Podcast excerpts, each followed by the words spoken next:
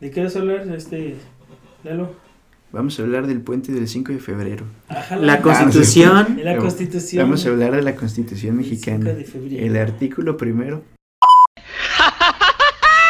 ¡Chispas! Ahora sí somos los tres caballeros. Este, no va a ser, es un arco narrativo que se llama El viaje del héroe. ¿Un narco narrativo? No, arco. arco, una, una, este, una estructura literaria que se llama El viaje del héroe que dice que todos, lo- o la- muchos héroes co- tienen elementos comunes en su travesía de llegar a ser héroes. Desde Luke Skywalker hasta mitológicos, Hasta AMLO. históricos, este. Hasta AMLO, digo. si le rascáramos también podríamos encontrar ahí similitudes. Pero, Oigan, pues, pues ya de una vez, ¿no? Digo, ya Ya empezamos, empezamos, el sí, cotorreo. sí, sí, ya. Oigan, pues Charlie, ¿tú qué o qué? Yo voy a hablar de. Hoy es Brexit Day. es cierto. Hoy es el día del Brexit, pero les voy a platicar que. Hoy es el día del Brexit. Hoy no, o sea, es Brexit, pero no es Brexit. No, pues ya, ya empezamos. Pues ya, pues, Sí, pues ya sí. empezamos, nada más les damos la bienvenida a los tres caballeros, que Sí, estamos ya aquí sí. como la, la botanita del Ah. viernes. Ya es viernes, señores. Y se atraviesa, digo, si nos escuchan en otras latitudes, se atraviesa un puente aquí en México, entonces pues ya empezamos con el, el disfrute del fin de semana. Pues qué onda, ¿quién se arranca? ¿Quién habla del primer tema? ¿Quién va a empezar el día de hoy? Ya resulta que no tenemos, Fred, ok. Ah, este, sí, chismerín, échale, chismerín. A ver, Freddy, entonces, Ya estamos grabando, ¿no? en este nuevo, en este nuevo episodio de Los Tres Caballeros, nos quieres contar acerca, ah, que es nuestro episodio número Cuatro. Cuatro. Cuatro, sí, Excelente. sí, sí. Episodio número 4. Sí. ¿cuántos, ¿cuánto tiempo vamos a tener por tema? Tú échale, Freddy, si no ahí te, te pongo el mute. No, igual y porque a lo mejor, no sé si en uno o dos partes, depende de cómo Échale vaya. 15, 15 minutos 15, si te quieres 15 ahí. y te interrumpimos. Si no, ahí le, ahí le corto. Y nos, este, y nos vas a platicar acerca del viaje del héroe. Viaje del héroe. Entonces, a ver, este... ¿Ya? ¿Ya, ya empezamos? Échate, Freddy. Ok, ya está. Fíjense, bueno, este, un saludo a todos y, y, eh, ahorita se ve chistoso de que si ya empezamos, pero e- es lo que pasa y creo que por eso empezamos esto. De repente Lalo, Charlie y yo empezamos a platicar así como nos escuchan ahorita. Y ahorita estábamos platicando tan a gusto desde que llegamos y empezamos a platicar desde nuestros temas que Lalo dijo, ¿qué onda? Pues ya hay que empezar, ¿no? Porque ya estamos plática y y, esto igual estaría chido que lo oyeran. Entonces hubo un momento que no sabía si seguíamos platicando nada más o si ya estábamos... en- No, Freddy, es que imagínate. ¿Te acuerdas de esa película noventera de Jim Carrey, la del show de Truman? Ah, como Ah, no, sí, sí, no, sí, sí. Freddy, imagínate si te pusiéramos una cámara y un micrófono que te siguiera todos los días. Sería una estrella, el Freddy. Ah, Precisamente ahorita yo no sabía si, si estaba ¿Qué? viviendo mi vida o era la vida de alguien más. Qué este. familia peluche ni qué otras cosas, ya, Freddy. Sí, no, no, no, pues bueno, pues un gusto estar este otra vez ahora sí en nuestro en nuestro cuarto en nuestro cuarto capítulo y bueno, les, les platicaba aquí yo a Lalo y a Charlie que bueno, el día de hoy yo quisiera platicarles sobre el algo que se llama el camino del héroe o el viaje del héroe. Eh, es, hagan de cuenta, una, una estructura narrativa, un- una forma de narrar en la cual y se encontró de repente que muchos mitos, muchos héroes, mitos tomados así como leyenda, no como mentira, este, muchos héroes, muchas historias comparten muchísimos eh, puntos eh, en común, ¿no? Entonces, este, Joseph, Joseph Campbell es un, es un autor que él hizo un libro que se llama El héroe de las mil caras y precisamente se llama El héroe de las mil caras porque a fin de cuentas parece que fuera el mismo héroe pero en diferentes tiempos, en diferentes, de repente tienes a, bueno, en Star Wars a, Luke Skywalker, de repente tienes a Hércules, de repente tienes al rey Arturo, de repente tienes a Robin Hood, de repente tienes a Dante en, la Divina Comedia y de repente cada uno de ellos tiene similitudes en su historia que pareciera que fuera el mismo en diferentes situaciones, pero a fin de cuentas es el mismo. Eso se le llamó el viaje del héroe o el camino del héroe.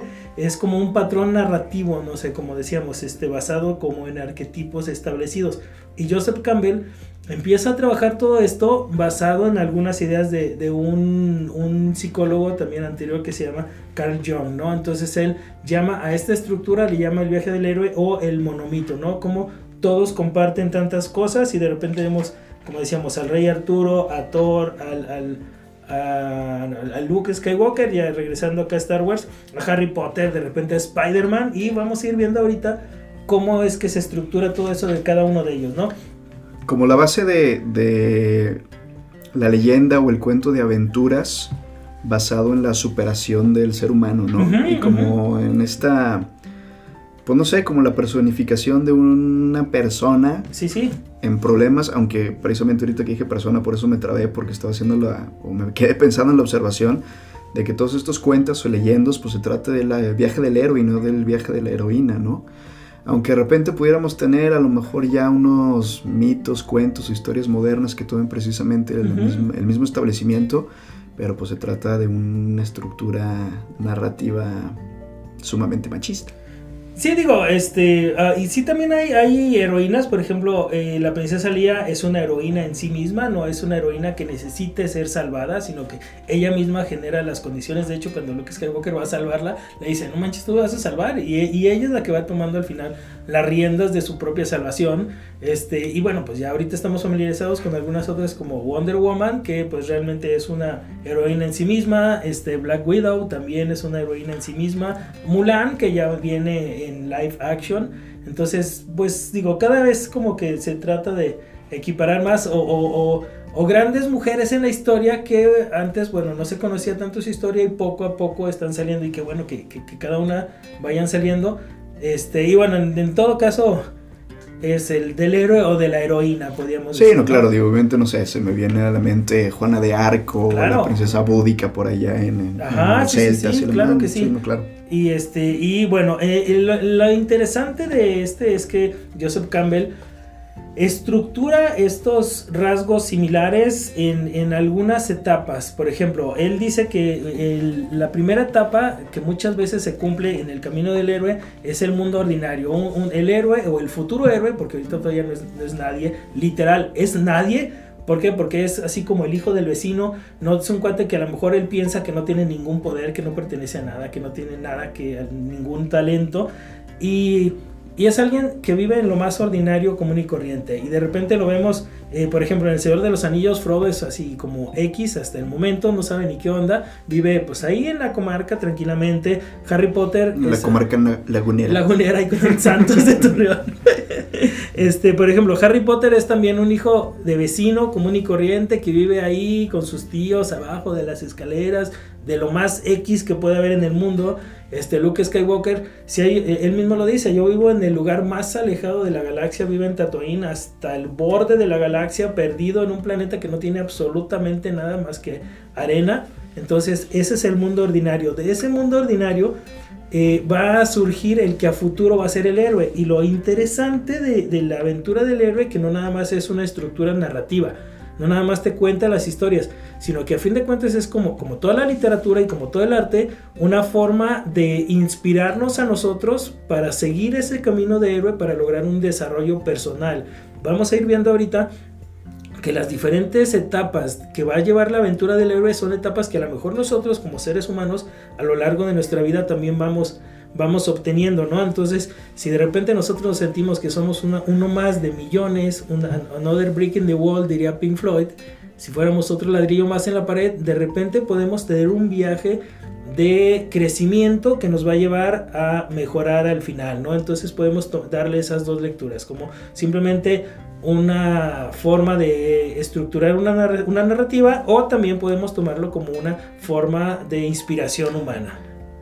Sí, y finalmente ahorita me hiciste pensar precisamente, Freddy, desde la epopeya de Gilgamesh hasta el Cid Campeador, pues se trata de literatura, pues han sido el Paulo Coelho de la humanidad, ¿no? Sí, sí, Por eso sí. los libros más exitosos de ventas en la actualidad siguen siendo los libros Los de superación personal. sí. Y los libros de superación personal, oye, pues finalmente todos queremos vernos reflejados en alguien que sea un héroe. Exacto, exacto. En, en- en el héroe, todos, todos anhelamos ser el héroe, pero ahorita vamos a ir viendo las diferentes etapas y a lo mejor no todos estamos dispuestos a hacer todo el camino que, que va a ser el héroe. Entonces, pues está, está, está padre. Y, todas estas este, eh, historias que, que vamos viendo nos pueden servir nosotros para lo que sirve el arte, ¿no? Como una forma de inspiración humana en búsqueda de un crecimiento, ¿no? Entonces, bueno, estamos en la primera que es el mundo ordinario. cualquier hijo de vecino y eh, ese personaje insignificante aparentemente en la historia de repente es llamado a una aventura algo pasa se atraviesa no sé algún mago se atraviesa de repente un animal hay algunas fábulas que se atraviesa un animal y si tú lo ayudas después te das cuenta que ese animal realmente era un gran hechicero que gracias a que lo ayudaste te recompensa de alguna manera hay una llamada a la aventura de algo ese llamado a la aventura en Star Wars lo vemos con Obi-Wan. Obi-Wan es el que le dice, ¿sabes qué? Pues ven porque este, tú tienes un destino, tienes que ayudar a la galaxia y la, el llamado a la aventura se junta inmediatamente con el rechazo a la aventura este, Luke Skywalker le dice a Obi-Wan, no, sabes que yo tengo mucho trabajo con mis tíos, no puedo. Eh, Harry Potter también todas las cartas que le llegan no las pelan ni le mandan ni le mandan ni le mandan más y más y más cartas. En El Señor de los Anillos tampoco quería, quería salir a la aventura. Entonces al principio... ¿Y en El Chavo del 8, Frey? En el Chavo del 8, déjame buscarle. Un negro viviendo en el barril. Ah, no, no vivía en el barril. Ah, ¿sabes qué? Eso es un buen tema. Un día voy a hablar del universo expandido del Chavo del Ocho, literal, literal, porque este, por ahí tengo un libro, así, metiéndome así rápido, paréntesis rápido, este, tengo el libro que se llama El Chavo del Ocho, escrito por Roberto Gómez Bolaños, pero es un libro para adultos. Entonces te explica, o, lo, es, viendo desde el punto de vista del chavo cómo lo ve, pero te, te da a entender todo lo que realmente pasa en la, en la vecindad. Por ejemplo, en el chavo, en el libro, dice, por ejemplo, este, no, y pues de repente llega el señor, el, profesor Girafales, y pues llega bien, bien contento con doña Florinda, y le ofrece un cafecito, y se meten a, a, su, a su casita, y pues bueno, duran ahí horas, y yo creo que toman varios cafés. Entonces, no manches, nunca me había puesto a pensar eso, o sea, qué inocente era. y así muchas cosas, así del chavo que ese puede ser un buen tema. Igual. El, chavo del 8 vikings. El chavo del 8 vikingo. Bueno, ok, luego este, el llamado a la aventura ese, el rechazo a la aventura, ok, aquí entra otro. El, el, guía sabio. Posiblemente el llamado a la aventura te lo hizo un, alguien que después va a ser tu guía. En el punto de Star Wars, pues obviamente es Obi-Wan, pero el Master. El Master, eh, de hecho es el, el, Master. Pero pues si de repente nos vemos con el Rey Arturo, Merlín. Merlín es su gran mentor que le va a empezar a enseñar los conocimientos para empezar a salir de ese mundo ordinario y pasar a un mundo que va poco a poco a ser más extraordinario. Este, si nos vamos a Spider-Man, ¿quién es el mentor? el tío Ben. El tío Ben es el que empieza a decirle un gran poder, tiene una gran responsabilidad. En El Señor de los Anillos, Gandalf es el gran mentor. Si nos vamos a literatura, por ejemplo, en la Divina Comedia de Dante Alighieri, Virgilio, es el que le empieza a llevar y que lo empieza a llevar en el, camino. Entonces, este, esta guía sabia es la que va sacando poco a poco al, al futuro al futuro héroe y que a lo mejor él ni siquiera era consciente de, esa persona tan, con, tan sabia que le está ayudando a él y a fin de cuentas él es el que él es la llave que está abriendo el camino para, para la, el crecimiento futuro de, que, va a tener el, el héroe. Cuando ya tiene la guía sabia, hay otro estadio que nos presenta Joseph Campbell que se, llama el cruce del umbral. En el cruce del, umbral en Star Wars estás viendo cuando llegan a la cantina. ¿Por qué? Porque es algo donde Luke nunca había estado. Él había estado ahí con sus tíos por ahí perdido en la granjita y todo. Pero entra a una cantina y de repente ve el mundo real. Obi-Wan le dice, no hay lugar peor en Pues es que siempre ves el mundo real entrando en una cantina. de hecho, no está... Hay cómo separarse. Ahí está. En, en, en Matrix, por ejemplo, vemos a Neo que cruza el umbral en el momento que le dan a escoger. ¿Quieres la pastilla roja o quieres la pastilla azul? O sea, ¿quieres seguir viviendo la vida feliz, bonita, tranquila? ¿O le entras a lo que de veras es? Ese es un umbral que tú decides o no decides este, partir. Y bueno, este... No sé si, si igual y me quedo con, el siguiente y, y continúo en el siguiente podcast porque estoy viendo que esto se está haciendo exageradamente amplio. Échale, échale, no pasa este, nada. Eh, la guía sabia, después de que cruzas el umbral y que te dices, bueno, está bien, le entro, le entro a la aventura, este, de repente va a desaparecer. Algo va a pasar que vas a quedarte sin ese mentor que te está enseñando y te está acompañando, lo cual es muy bueno como parte del desarrollo porque es tu aventura, la aventura del héroe, no es la aventura de tu maestro. Por lo tanto, en el arco, en el arco narrativo, en la estructura narrativa, en el viaje del héroe, el mentor, el gran sabio que te ayudó y te dio tus primeros pasos, tiene que desaparecer de alguna manera. Este, acá vemos en Star Wars... El alumno supera al maestro, Freddy. El alumno empieza ya a caminar su, su, Su propio su camino. propio camino. Este, Obi-Wan pues muere. Y si seguimos otro mentor de Luke Skywalker, Yoda, también muere. Si regresamos a Dante Alighieri en la Divina Comedia, Virgilio hay un momento que dice, bye, chido, bye, se, se despiden y Dante tiene que, tiene que seguir solo. Y Gandalf en El Señor de los Anillos también se va. Entonces, son, el tío Ben, el tío Ben estábamos hablando de, de El tío Spider-Man. Ben. Entonces, no, pues el tío Ben, Se es- muere tío spoiler si no sabían, pero pues el buen tío Ben se, se, se muere y, y ahorita que vemos en Spider-Man, vemos el momento de- del rechazo a la aventura, lo que decíamos de que es el héroe no quiere eh, entrar a esa aventura nueva, en Spider-Man lo vemos claramente porque hay un momento, acuérdense, este, que al ladrón, hay un momento, va, va, va siendo perseguido el ladrón y casi cruza o cruza con Peter Parker y le gritan, deténlo, deténlo, es un ladrón. Entonces Peter Parker dice, está rechazando eh, ser héroe, dice, no, yo qué, es su bronca, es su problema. Y al no querer detener al ladrón, al hacer caso omiso de él, después ese ladrón es el que va a matar a su tío Ben. Si él hubiera detenido al ladrón, su tío Ben seguiría vivo y es algo que lo marca a él y pues por eso se va a hacer héroe. Pero ahí estamos viendo el- un momento del rechazo a la aventura de, de- de Spider-Man. Entonces, Don Ramón también se muere en la saga del Chavo del Ocho. Don Ramón muere, este, bueno, de hecho, porque se murió este Ramón Valdés, entonces pues ya tenían que, Cortarlo. que cortar por ahí. Spoiler alert. Spoiler alert, no había como la princesa Lía que tenían este escenas. CGI, ah, en Don Ramón en CGI estaría. Imagínate. Se- Sería extraño. No, no, la tecnología de Hollywood algún día va a llegar a las Sí, masas. sí, sí, sí, sí, fácil, fácil.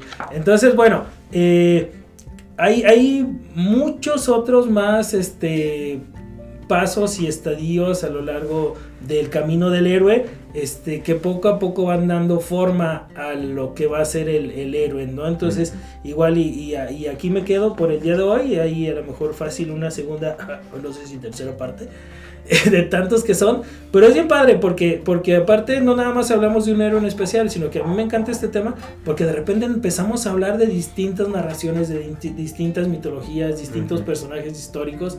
Que, que a mí a mí me encanta, me encanta este tema, ¿no? Entonces no sé qué les parece a ustedes esto. Excelente, Freddy. Oye, y aprovechando, pues, ¿por qué no te ventas un comercial? Porque ahí, este, bueno, si quieres. Porque de repente a mí me han dicho, oye, Larry, pues, ¿quién, ande- ¿quién es el Freddy ese que sabe tanto de Star Wars? Y dice, oigan, pues, para los radioescuchas, aquí tenemos a Charlie y yo somos meros, somos puro, este, simple mortal. Pero aquí mi Freddy es toda una eminencia en el universo de Star Wars. Si algún día quieren escribirle por ahí, comentarle sus dudas, porque pues el señor sí, sí le halla. Y oficialmente, ¿no? No, me encanta, me encanta. Y pues a sus órdenes, cualquier duda o algo que tengan, o a lo mejor ya hasta los harté de que "Ah, este diario viene a hablar de Star Wars. No, digo, bueno, pues. De Freddy, luego, ¿cómo te echamos carrilla? Exactamente. No, ahí lo que se les ofrezca, pues ahí estoy. Oye, Freddy, este, pues no cambiando de tema, y si Charlie me lo permite, ya que hablaste del viaje del héroe, ahora sí que no nos habíamos puesto de acuerdo, Ok. pero retomando el tema, o más bien encaminándolo hacia otro enfoque, yo precisamente les quería hablar de una nueva efeméride literaria que me pareció muy relevante, y es que justo el día de mañana, primero de febrero, eh, la señora Mary Shelley, escritora británica, cumple, eh, es un aniversario más de su muerte. Por ahí si no me fallan los cálculos, cerca de 163 años, una Ok. cosa por el estilo. Pero me parece que tiene datos muy relevantes que descatar de su biografía, por supuesto de su trabajo literario, y pues quería comentarlos con ustedes. ¿no? Señorita. ¿no? Porque cuando escribía Frankenstein tenía una muy corta edad, ¿no? Sí, no, claro, este, y miren, de entrada, su biografía es bastante peculiar porque ella nace en el seno de una familia muy involucrada con la filosofía y la literatura. Su padre, eh, William Goldwyn, de hecho ella nace como María Goldwyn, eh, se cambiará el nombre eventualmente por la relación que tiene por el poeta Percy Shelley. Eh, político, filósofo, una figura muy importante también para, para aquella época en la Gran Bretaña. Y su madre, Mary Wollstonecraft, una filósofa, probablemente le- una de las primeras feministas de, del mundo moderno, de la civilización occidental europea, que precisamente ganaría gran eh, audiencia y mucho respeto porque escribió un libro que se llama La reivindicación de los derechos de la mujer, donde básicamente por primera vez tienes esta figura importante que dice y abiertamente eh, escrito manera de, de manifiesto, que la única desventaja que tienen las mujeres en el mundo en comparación con el mundo patriarcal dominado por los hombres, obviamente la estructura machista, tiene que ver con eh, que no se les da acceso a la educación. Y se vuelve precisamente uno de los primeros grandes trabajos de, filosóficos del feminismo de, la época, que ya después igual pudiéramos hablar o abordar un poquito acerca del tema. Pero bueno, este, en cuanto a la biografía de la señorita Mary Shelley, un dato súper curioso, por supuesto que ustedes saben o la mayoría del público también estará consciente, que su trabajo literario más importante es precisamente la novela de Frankenstein o el moderno Prometeo, como es su, su nombre oficial. Y de hecho, hay una anécdota muy curiosa acerca de cómo llega a escribir esta, esta novela, porque eh, en la primavera del año de 1816 ella ya casada con el poeta Percy Shelley, un poeta romántico también de... A muchos les pudiera parecer un seguimiento bastante cursi de la poesía para la época, etcétera, etcétera, pero pues también tiene su, lugar en la historia literaria. Eh, era su esposo, y ellos eran muy amigos de Lord Byron, Lord Byron, perdón, que por ahí también este gran poeta romántico y la madre, por eso, a lo mejor de este lado del charco un poquito más conocido por su versión de El mito de Don Juan. idealista completamente, ¿no? Sí, no, claro. Muere, este... Creo que muere en guerra, de hecho. Sí, sí, sí. por ahí en el... Ahí no me acuerdo dónde, pero lucha en una guerra. Sí, ahorita, Lo, ahorita lo buscamos, también por ahí me, se me va el, el, el dato. Pero además de románticos, también como esta figura de un héroe mujeriego, por llamarlo de, alguna, manera, libertinos, etcétera, etcétera, que precisamente por eso tenían como este lado de su condena por parte de, de la sociedad. Pero bueno, resulta que Lord Byron invita a la familia Shelley, por ahí algunos otros amigos de los que vamos a platicar, donde se encontraba también John William Polidori, de los que también ahorita les voy a decir porque es importante, a una casa de descanso enfrente del lago Ginebra en Suiza. Y como realmente todavía no había llegado la primavera suiza en esa época y se tuvieron que resguardar durante algunas noches de, el, el viento, la lluvia y demás, a Lord Byron se le ocurre una idea que termina siendo una idea millonaria, a lo mejor no para todos, pero sí para, la señorita Mary Shelley. Eh, y cuenta la leyenda que durante las noches se reunían frente a la chimenea para contarse historias de miedo, historias sobrenaturales. Y a Lord Byron en un momento se le ocurre, oigan, pues finalmente aquí todos somos, somos poetas, somos escritores, somos amantes de la literatura mundial, ¿por qué no nos enfocamos a escribir durante el tiempo que dure nuestras vacaciones en escribir un relato supernatural o paranormal que involucre monstruos, que involucre espectros, que involucre fantasmas y que pudiera a lo mejor tratarse de, un relato publicado. Pero también como manera de apuesta, así como a ver quién es el más, a ver quién es el más chido. Todos se animan. Órale Shelly, órale señorita Mary Shelley, órale Polidori, pues vamos viendo qué onda. Y resulta que precisamente durante este reto sería que a la señora Mary Shelley se le ocurre la idea de Frankenstein. Ella al parecer ya venía estando un poco interesada y se había empapado un poco en términos intelectuales de la famosa corriente del galvanismo, promovida por ahí por el, abuelo de, Charles Darwin, el señor Erasmus Darwin, donde básicamente en estos momentos de la ciencia universal se tenía la idea que lo que nos daba la vida, que, la, que lo que le daba la vida a cualquier ser vivo sobre el planeta era una corriente eléctrica. Y la idea del, del, galvanismo precisamente se enfocaba en incluso experimentar con la resurrección de los muertos a través de someterlos a alguna corriente, corriente eléctrica, ¿no? es y, el libro. Y precisamente surge esta idea de un monstruo hecho a pedazos que termina siendo también desde la perspectiva más allá de lo literal, hecho a pedazos de, de la estructura social europea de la época corriente eléctrica y lo termina convirtiendo en este pues ideal de un monstruo supernatural y romántico, ¿no? Está vivo. Sí, no, claro, que de hecho, este dato, dato curioso, la señora Mary Shelley nunca le da un nombre al, al monstruo.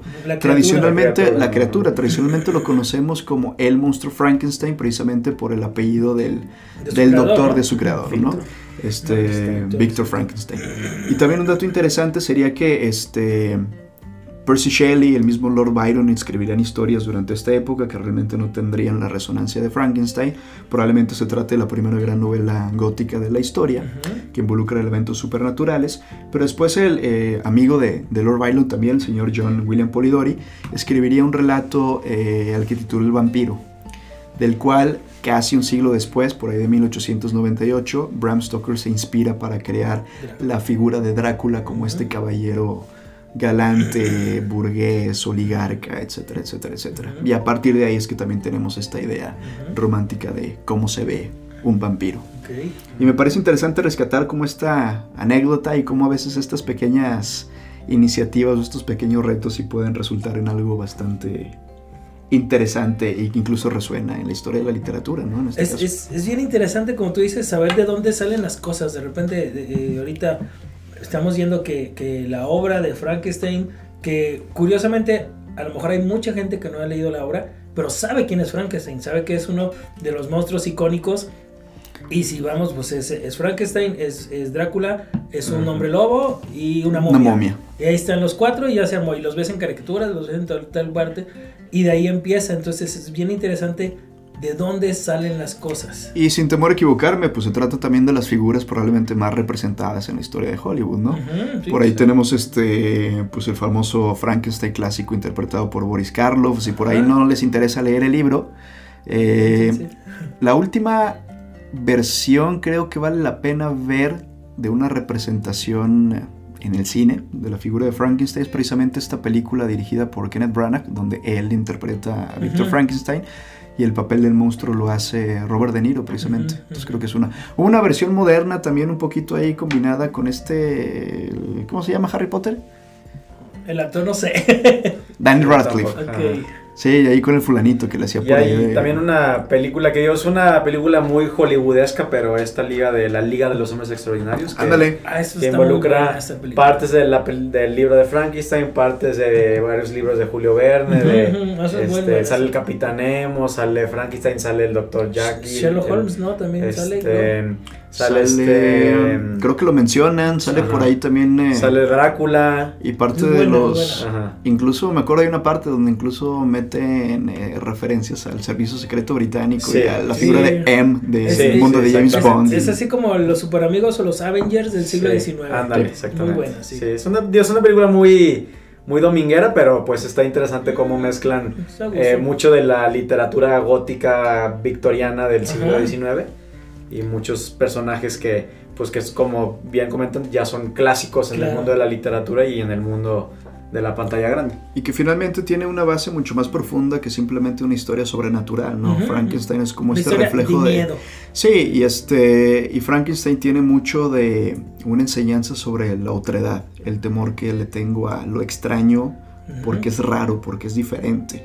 Y también lo que quería hacer la señorita Mary Shelley era precisamente reflejar ante la sociedad europea este, pues a lo mejor eh, hartazgo en cuanto a tener una, pues una misma representación Ujú. conservadora, completamente victoriana, en contra de pues, lo extranjero, ¿no? El emigrante, la figura del que es diferente, la adaptación, eh, probablemente incluso hasta de la aceptación de la homosexualidad, etcétera, etcétera. Es un libro muy crudo en ese aspecto, ¿no? Sí. Sí, y, y de- se puede ver desde muchas perspectivas, de repente hasta el mismo nombre que es Frankenstein o el moderno Prometeo, inmediatamente nos, nos trae a otro, a otro mito, al de, al de Prometeo, que se supone que le trajo el fuego a los hombres. Entonces, con eso, no sé, tal vez si lo, puede- si lo podemos ver, era una forma de... Estábamos viendo, trata de vencer a la muerte y a lo mejor era, o sea, qué mayor fuego reivindicador o no, vitalizador del hombre es que la vida eterna. Sí, no, que claro. Es lo que estaba buscando. Y con la figura de traerle el conocimiento a la raza humana y que por lo mismo es condenado. Y precisamente hablando, retomando el tema del camino del héroe, pues precisamente se trata de, pues en este caso Frankenstein, a lo mejor el camino del monstruo más que el Sí, camino sí, del sí. héroe. Sí, y que bueno, pues es un, es un camino de sufrimiento a final de cuentas, porque pues mm, la, la, la pasa mal, la pasa mal por Bastante. muchas cosas el- la criatura. Y es complicado, pero tiene buenos puntos de, de análisis, ¿no? Sí, no, claro. Ahora. Y pues bueno, de eso es lo, lo, que les quería platicar básicamente con esta, la temática de este nuevo episodio. Y pues no está de más, sí recomendarle a la audiencia que si no tiene nada que hacer, tampoco es un libro tan extenso, creo que les va a parecer muy interesante.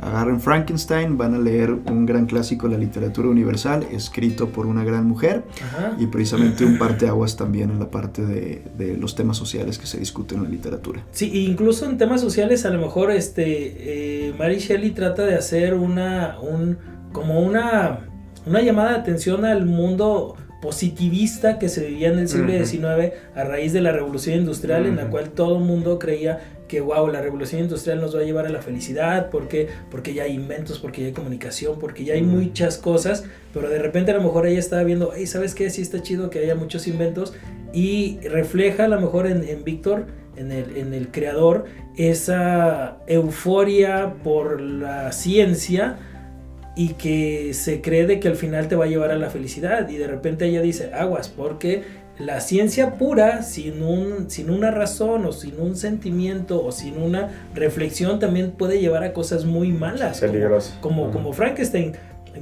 Frankenstein no era malo por sí mismo, pero todo lo que pasó alrededor de él, pues son desgracias que van pasando a lo largo del, del libro y a lo mejor es una llamada de atención diciendo aguas, porque ustedes están bien contentos con su revolución industrial, con todos los inventos, la comunicación, los transportes, la economía, todo, pero hay cosas también que están saliendo mal gracias a esta misma revolución industrial. No sé, la, de repente la aparición más eh, definida de las clases sociales, uh -huh. la desigualdad, el trabajo infantil, este, y a final de cuentas la revolución industrial todas esas cosas tan padres y tantos inventos que nos dio y que ahorita, bueno, se desarrollaron y somos felices con todo eso, pero también esa revolución industrial llevó a la Primera Guerra Mundial a que las, las armas ahora sí fueran a nivel masivo. Y curiosamente, si la producción en la revolución industrial se hizo a nivel industrial, en, las, en la Primera Guerra Mundial la muerte ya también era a nivel industrial, porque ya con una ametralladora matabas a 50, 60 lo que antes matabas a uno, y fueron millones y millones y millones. Posiblemente Mary Shelley trató de hacer como una reflexión de decir, hey, tranquilos, no es tan bien, también hay cosas. Y este reflejo de la sociedad como impulsor de la maldad, ¿no? Y probablemente en ese sentido se trate de todo lo contrario, el camino del héroe. Y me hiciste acordar precisamente, pues se trata exactamente del mismo tema de la biografía del Guasón, por ejemplo. Ahorita Ajá, que sí. ya próximamente van a ser los Oscars y que seguramente la película del Joker va a ser multipremiada. Eh, pues exactamente el mismo historia, el mismo caso. Bien, Pues listo. excelente. ¿Qué onda, mi Charles? ¿Tú qué onda? Pues ¿Qué nos- pasamos de la época industrial victoriana a la actualidad.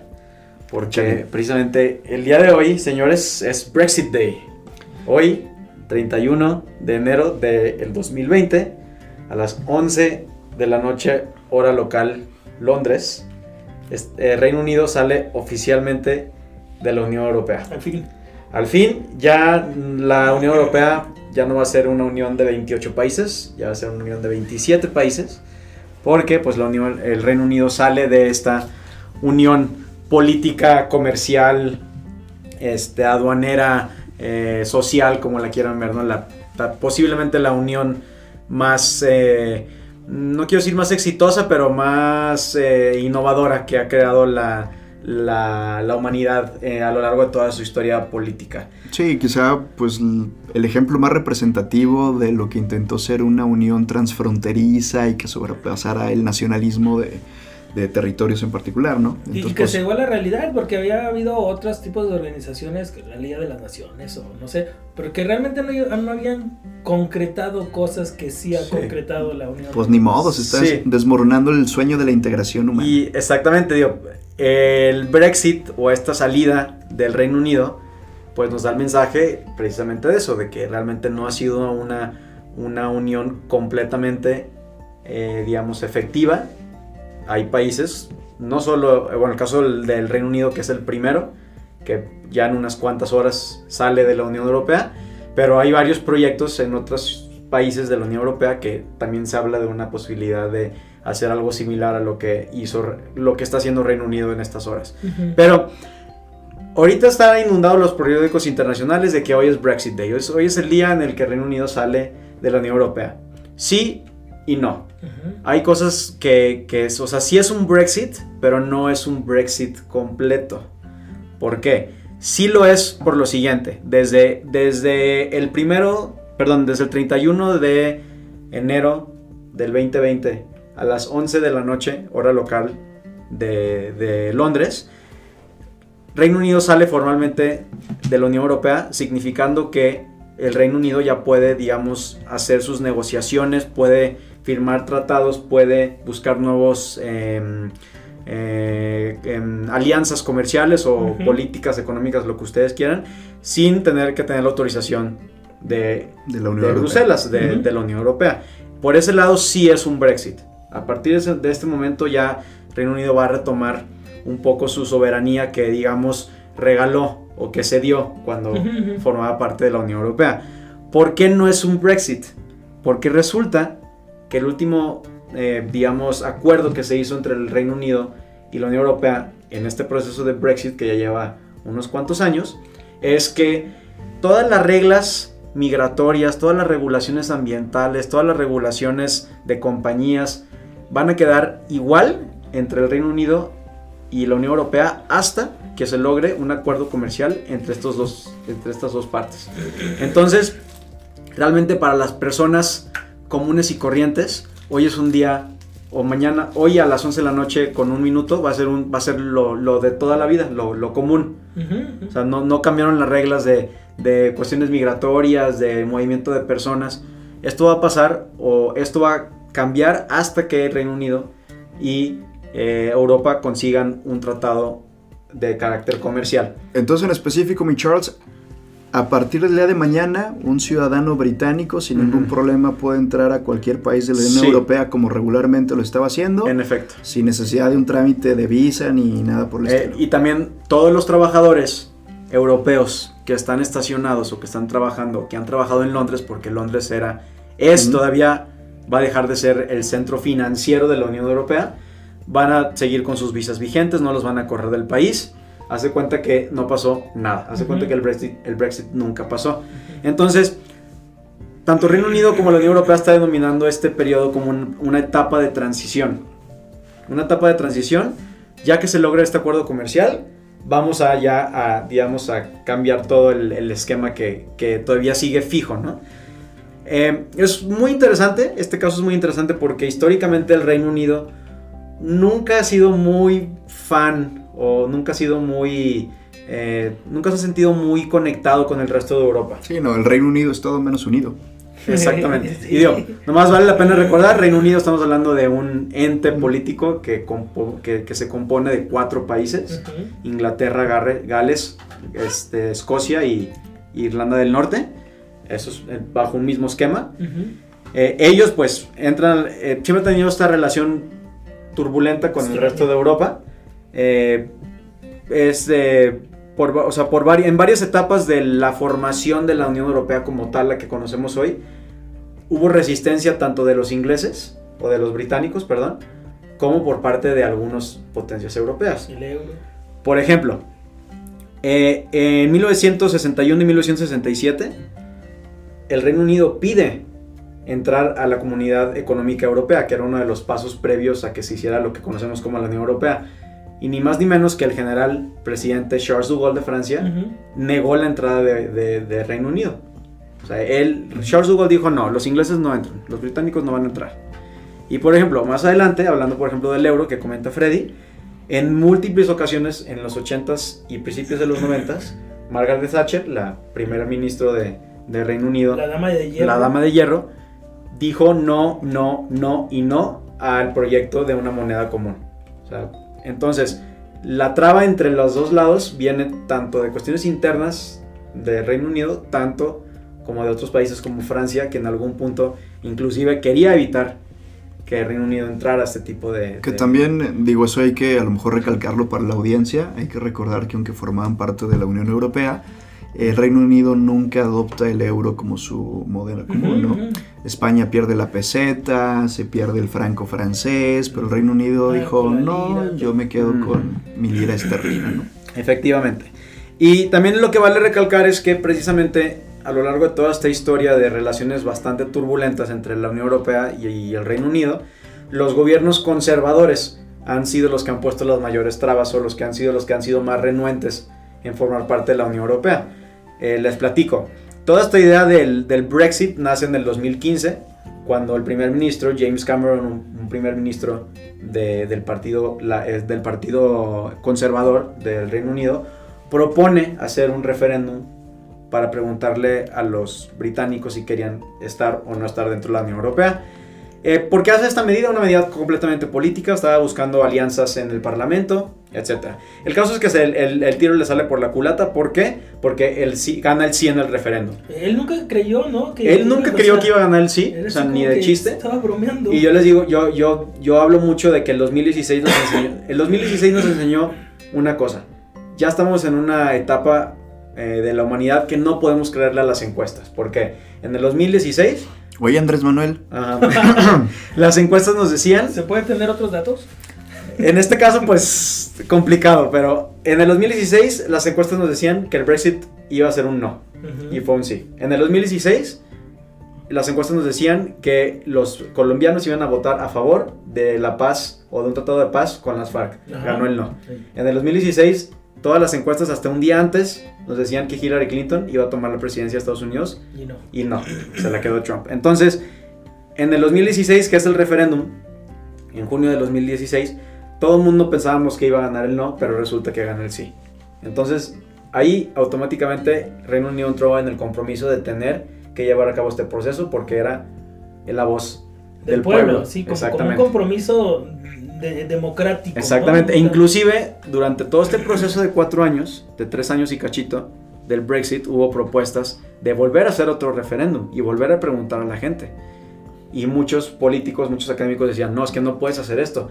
Esto juega con la democracia. Sí, porque el rato, o sea, como cuando estás jugando voladitos, 2 de 3, 3 de 5. Pero también vale la pena mencionar, digo, parece chiste un noticial de forma, pero es un hecho que después del fin de semana o durante el fin de semana del, del referéndum, en el Reino Unido la información más buscada en Google fue que es la Unión Europea. Exacto, la gente ni siquiera sabía y estaba votando. Exacto, sí. Y digo, también es un hecho que, bueno, que se, especula que ese sí también llegó por parte de las generaciones millennials, que yo soy millennial, eh, de las generaciones más jóvenes, porque por esta también por esta falta de información, ¿no? O sea, por ejemplo, todas las, todas las generaciones previas les había tocado igual ya a los mucho más grandes, les había tocado la época de la guerra, les había tocado eh, situaciones muy complicadas, entonces la Unión Europea, nos guste o no, ha traído su objetivo principal a Europa, que es la paz. O sea, no hemos tenido, desde que la Unión Europea empezó en sus pininos, no hemos tenido ningún otro conflicto entre ninguna nación europea. Entonces, en eso sí le ha ido bien. Y, y de hecho, la Unión Europea, ahorita que estás mencionando eso, Charlie, es súper interesante porque los primeros pasos de la Unión Europea es aquel acuerdo del carbón y el acero, ¿no? Que precisamente estaba buscando que si algún país quisiera hacerle la, la, guerra a otro país, entre todos regularan la producción del carbón y el acero, porque para hacer armas se necesita carbón y acero. Sí, que son, las, son las bases de la máquina de la guerra. Sí, entonces por lo tanto, si alguien quiere empezar a armarse como se empezaron a armar antes de la Primera y Segunda Guerra Mundial, entonces ya entre todos vamos a cuidar de que, pues, ¿para qué quieres tanto carbón? ¿Para qué quieres tanto ver? Tranquilo. Entonces es interesante eso que Sí, y entonces, después de que tenemos el sí, tenemos un periodo de tres años y cachitos que es reverentemente un despapalle total, un descontrol. Obviamente no me voy a meter en detalles porque podríamos estar aquí hablando de esto horas, pero bueno, eh, James Cameron ve que le toca el sí, se arrepiente, prácticamente renuncia. Sí. Entra Theresa May, primera, la segunda primera ministra del Reino Unido. Después de Thatcher. Y después, de, después de Thatcher. Como y mujer. como mujer, no, consecutiva. No, ajá, No, no consecutivas. es un periodo súper complicado. De hecho, la, fecha original para el Brexit era 31 de marzo del 2019. Y luego se aplazó abril, luego la, luego la fecha se aplazó a octubre. Y bueno, ya pues el Brexit va a pasar hoy en la noche, ¿no? Entonces, hay un periodo muy difícil, muy, muy turbulento, en el que a veces el Parlamento no aceptaba las condiciones que imponía Reino, la Unión Europea para que se saliera Reino Unido y viceversa. O sea, ninguno que aceptaba nada. Y en el, en prácticamente a mediados del 2019 renuncia eh, Theresa May, harta de la situación del Brexit. Le tocó una, la verdad es que le tocó vivir un periodo muy complicado. Y entra Boris Johnson, que es el actual primer ministro de, de, de Reino Unido. Es un señor que también tiene un corte de pelo muy particular. ¿Tiene Eh, corte de pelo? eh, pues ándale. ajá. Más bien. Un- un- una peluquera muy, Muy Trump muy, pesco. muy trompesco, exactamente. Y bueno, la verdad es que este señor nosotros lo conocemos muy bien, a Boris Johnson, porque de hecho él fue de los líderes del Brexit. O sea, anteriormente, en el 2015, él fue de 2015-2016, él era de los que abogaba por un Brexit. Y entonces cuando él, cuando él llega a, la, al, al- a ser primer ministro, él dice, va a pasar el Brexit porque va a pasar el Brexit. Inclusive dice, no pasa el Brexit, o sea, tiene, tiene, que, tiene que pasar algo como yo, literal, dice, como yo morirme para que no pase el Brexit. Entonces, ¿qué, qué es lo que hace? Pues realmente, pues sí, logra una negociación con el, con, el, con el Reino Unido, pero para mí lo que es importante es ver lo que está haciendo él fuera del Reino Unido. Él ha estado, ha estado buscando otras eh, alianzas, especialmente comerciales, con otros países, naturalmente, primero con Estados Unidos, Ujú. el- la alianza Natural. natural, exactamente. Eh, Trump eh, realmente respeta y, y- y aprecia mucho a Boris Johnson porque, bueno, ideológicamente son Porque se digamos, parecen. similares y Sí, porque van si los pones juntos, si los pones juntos hasta podrías pensar que son hermanos a estos dos señores. Van al mismo peluquero junto con el de Corea del Norte también. Y, por- y ahí les va, por ejemplo, hoy en la mañana, Mike Pompeo, que es el secretario de, de Relaciones Exteriores, si lo quieren ver así de Estados Unidos, tuiteó que estaba Estados Unidos muy feliz porque Reino Unido se estaba librando de la tiranía Anda. de Bruselas. Así, así literal puso, de la tiranía de Bruselas. Entonces Estados Unidos está apoyando este movimiento porque claro, Estados Unidos también quiere hacer un tratado de libre comercio con el Reino Unido sin tener que meterse en broncas de puedo, puedo preguntarle a Bruselas, tengo que Claro. preguntarle a la Unión Europea. Para Reino- también para Estados Unidos es mucho más fácil. Claro. Y también ahorita está buscando acuerdos comerciales Reino Unido con Canadá Sí. también para ver qué, qué pasa, ¿no? Pero entonces lo interesante es que sí es un Brexit porque estas decisiones de buscar un acuerdo con, Reino, con Estados Unidos, con Canadá, ya son completamente independientes. Esto ya lo puede hacer el Reino Unido sin tener que pedir autorización a Bruselas, sin tener que pedir autorización a la Unión Europea, sin tener que hacer ningún trámite eh, burocrático a la Unión Europea que han de ser muy complicados porque pues también como dato cultural todos los, todos los documentos oficiales de la Unión Europea tienen que estar traducidos a los 21 idiomas Sí. oficiales de la Unión Europea. Entonces, pues obviamente es una situación tardada, complicada. Pero no es un Brexit porque muchas de las cosas siguen igual.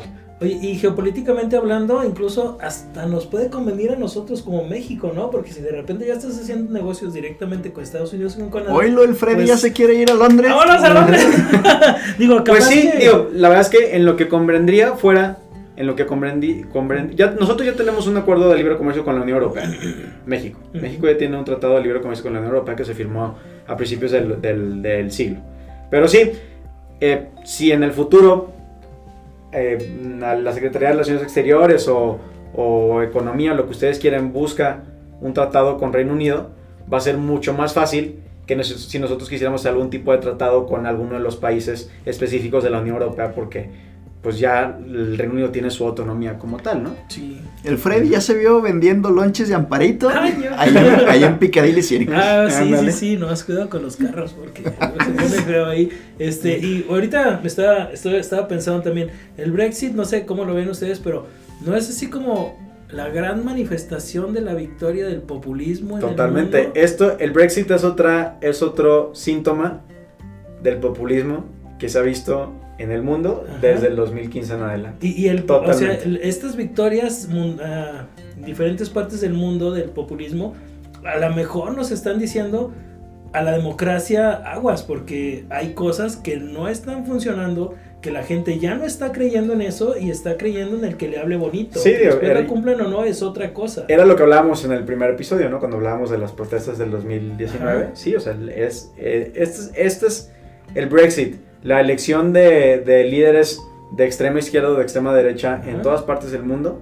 Estas protestas son eso, es una, es una, uno- un, una- Reflejo. un reflejo de que muchas personas en el mundo están no conformes, no, satis- no, no están satisfechas con cómo funciona la democracia o lo que está llegando a ser la democracia, ¿no? Entonces, sí, interesante en ese, Bien en ese punto. interesante esto. Pues a ver qué pasa. Digo, yo nomás me quedo pensando que probablemente desde el siglo I de nuestra era no ha habido un solo siglo en el que Europa no se parta la cara. Por qué el siglo XXI tendría que ser la excepción. Entonces vamos viendo si la Unión Europea Esperemos que no. es precisamente esa barrera de, de contención. De contención, exactamente. Pues bueno, ¿qué onda Freddy? ¿Ya? ¿Todo listo? Todo bien, vámonos de puente. Vámonos de puente. De Vámonos. puente de una vez. Oigan, este, pues antes de despedirnos, espero les haya parecido interesante los temas que discutimos esta tarde. Pero sí quería platicarles que según las estadísticas de difusión de nuestro podcast, con este cuarto, bueno, todavía no lanzamos este cuarto episodio al público, pero hasta antes de grabarlo ya teníamos mil escuchas diferentes Eh, entre los tres Gracias, gracias, gracias a Entonces, todos a menos que sea el Freddy en 500 computadoras diferentes escuchando dos veces cada episodio, pues creo que ha tenido una muy buena recepción. Entonces, Gracias a Vamos. todos. Gracias a todos ustedes. Por ahí les debemos eh, las redes sociales. Igual y ahí puede haber un poco más de interacción. ahora que es puente.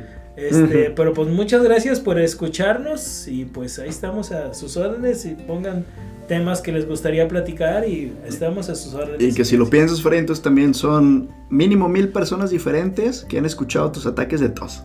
Y, y hoy, hoy tuve menos, hoy tuve dos nada más. Este, aquí traigo mi paletita de la tía Trini. Este, no nos patrocina, pero son buenas. No, pues mire, ya. Lonches Amparito, la tía Trini, ya con eso lo vamos haciendo. Noches de la playita. Este, hay que hablar un día de gastronomía tapatía. Yo soy Ah, sí, fan de todo eso. No, pues cómo no, mi Freddy. No, hay temas para hablar. Ahí llévatela, mi Freddy. Ahí llévatela. Pues está bien, señores, que tengan un excelente puente, excelente cierre del primer mes del año. Sí, Y pues a ver qué nos sigue deparando el 2020. que la fuerza nos acompañe. Saludos a todos. Saludos.